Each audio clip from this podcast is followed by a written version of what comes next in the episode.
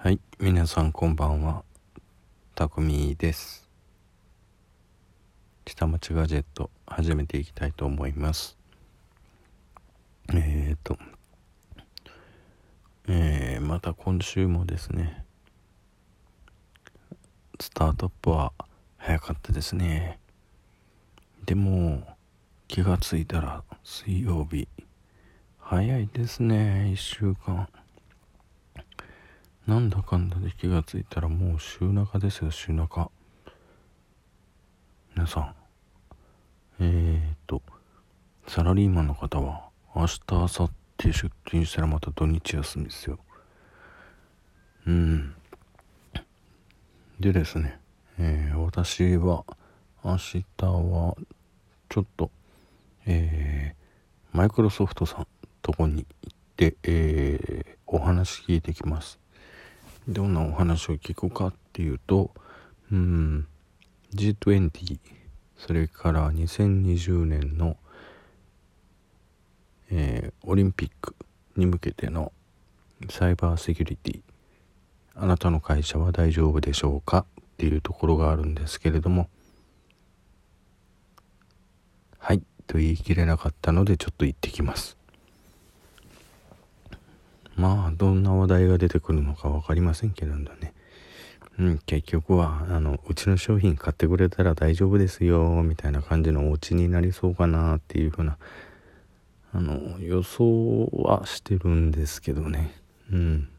けどまあとりあえずあの朝一ではなくて昼一から夕方までびっしりなんかお話を聞かないといけないっていうんでえー、途中で寝落ちしないように頑張ろうと思ってます。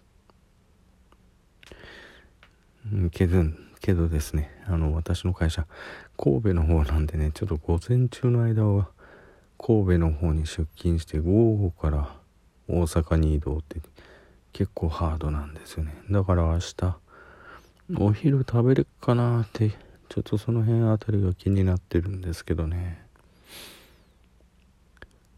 さて皆さん、えー、私以外の、えー、中の人々たち G20 それから2020年対策それから、えー、2035年対策しっかり取れてますか？準備できてますか？直近はえー、もうあと7月かな。それと来年の1月かな。にあの差し迫ってるイベントありますよね。そこら辺あたりも皆さんしっかり対応できてますか？うんそこら辺ができてないとまずいっすよっていうところが差し迫ってきてますね。うん iPhone とかだったらねあのやれクラウドだとかもうみんな世の中一色クラウドっていう風なになっているんですけれどもね。そのクラウドのデータってみんなどこに保存されてるってご存知ですか？わからないですよね。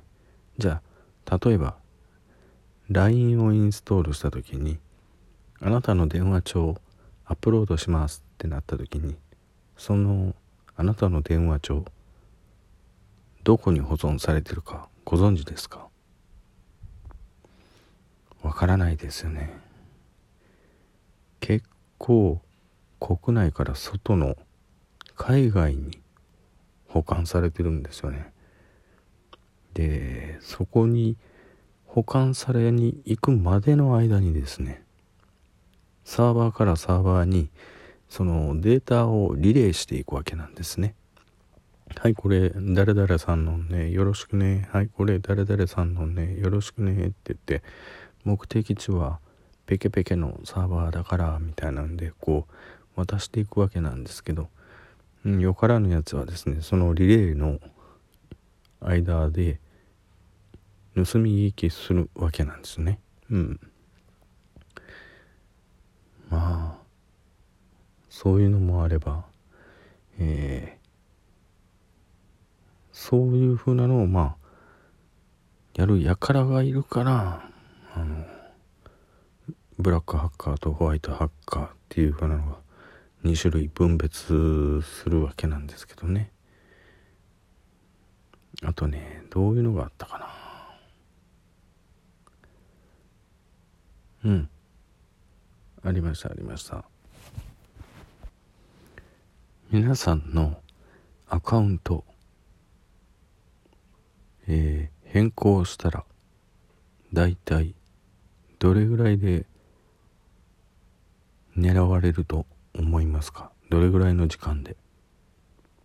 恐ろしいことにねこれアカウント変更した時点でですねまあ10秒ぐらい経ったら攻撃対象になるんですね。10秒から20秒ぐらいかな。何にも誰にも教えてない状態でですよ。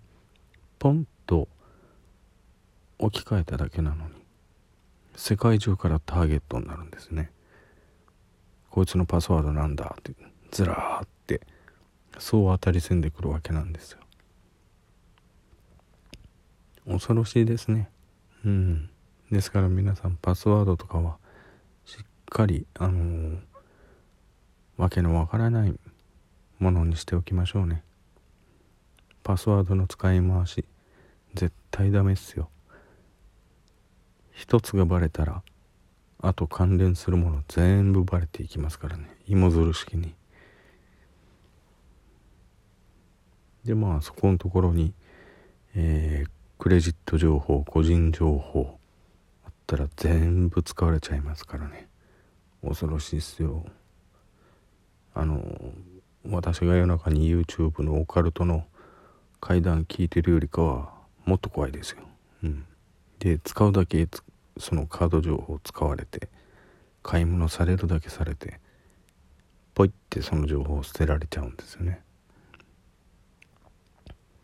でそのネット通販の会社なんて受ける会社は24時間365日。無人でそのサーバーが受けてるわけですから。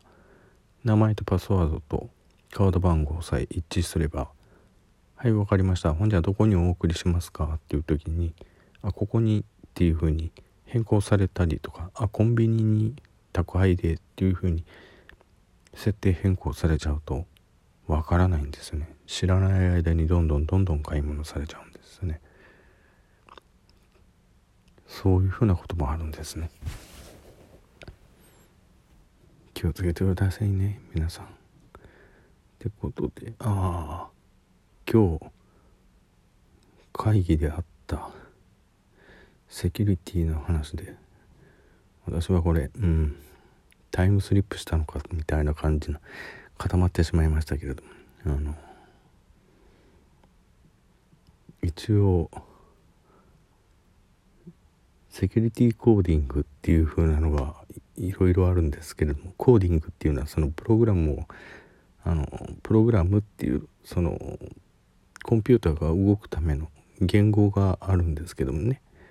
でそれをどういうふうにセキュリティに対応した文章で書いてるかっていうのがあるんですけれども。